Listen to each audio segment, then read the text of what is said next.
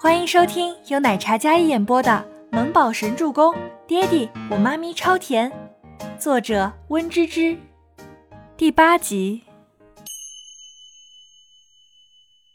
今天一整天的疲惫，还有担惊受怕，在这一刻全都消散了。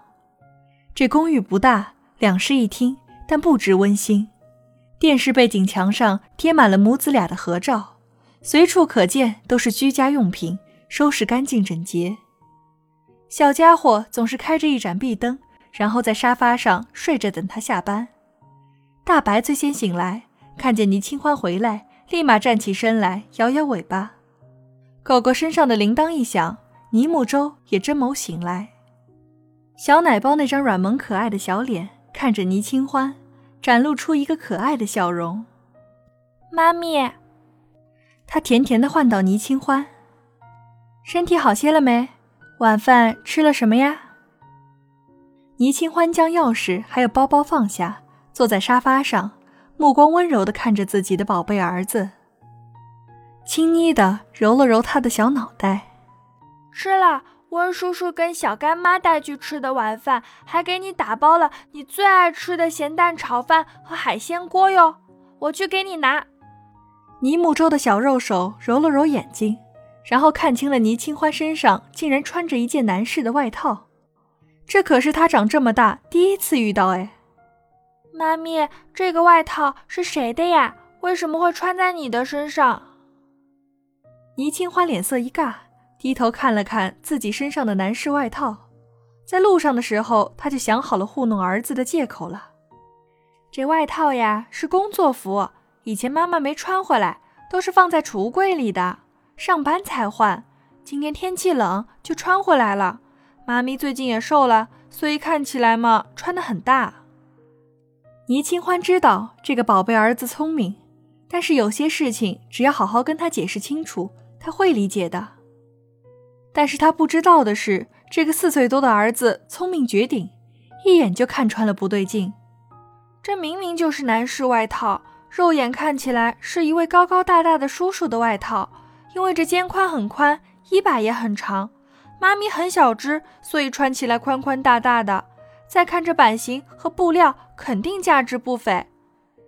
小肉手在衣服上摸了摸，心里笃定地说：“除此之外。”尼木周还发现了自己妈咪脸上有些肿，虽然头发挡住了，他还是看见了，心里不免一疼。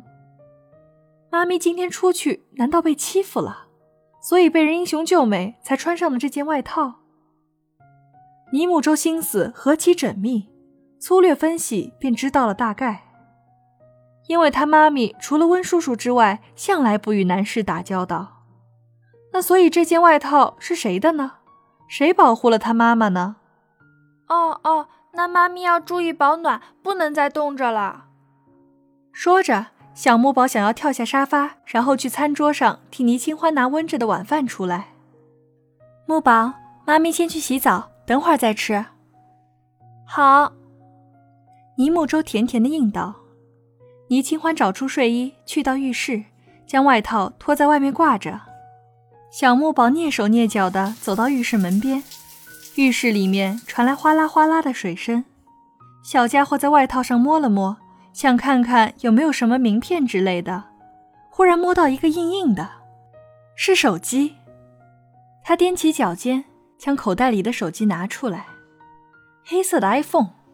这手机不是他妈咪的，莫非是这个外套主人的？有手机好办呀。他可以破了密码，正好知道这衣服的主人到底是谁。他将手机按亮，屏幕上是默认的壁纸。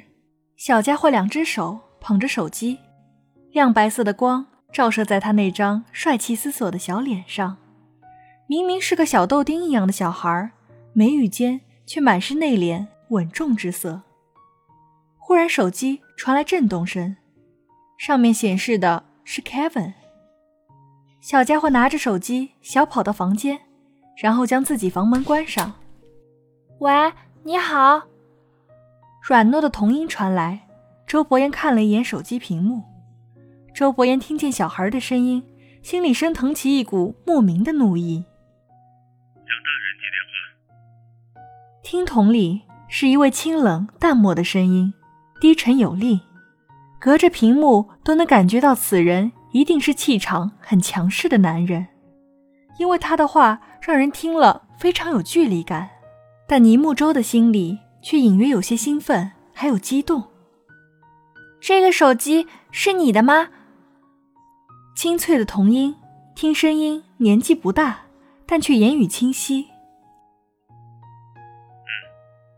周伯言淡淡的应了一句：“请问怎么称呼你呢？我叫小木宝，叔叔你呢？”倪木舟粉嫩的小脸上，黑铜般闪耀的黑眸里，带着万分期待的神色。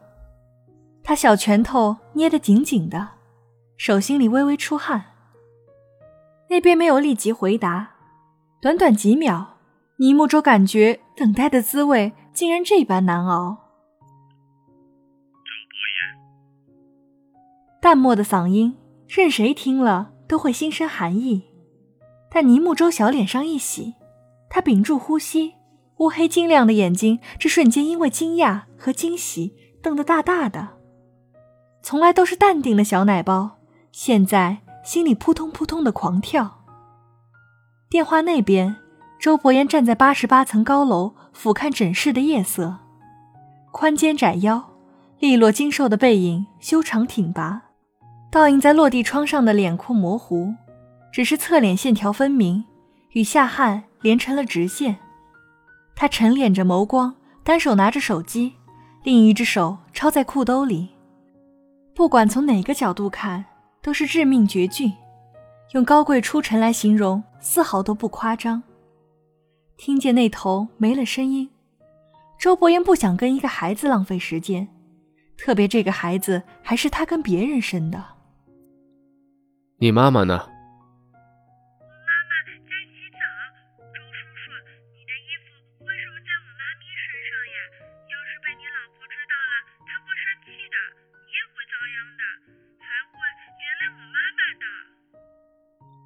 我没有老婆。倪木舟装作好奇的口吻，其实拐着弯的想知道这个周伯言的信息。周伯言感觉这小孩是真的烦人，跟个小麻雀似的，叽叽喳喳的说个不停，像他妈一样。联系绝，让他在博业城给我安排一个身份。好。周伯言的耐心像是被耗尽了似的。想直接挂断电话，可是那边的小麻雀又开始叽叽喳喳起来。哦，原来你跟我一样，我也没有老婆呢。你几岁？我四岁两个月了呢。尼木舟掐着时间，感觉自己妈妈快要洗完澡了，但是又想跟周伯言多说几句。周叔叔，谢谢你今天保护我妈妈。我猜想你一定很帅，跟我一样帅。天真软萌的语气说起大话来，真是让人有些觉得逗趣。毕竟他这颜值，随他爹都帅。本集播讲完毕，感谢您的收听，喜欢就别忘了订阅和关注哦。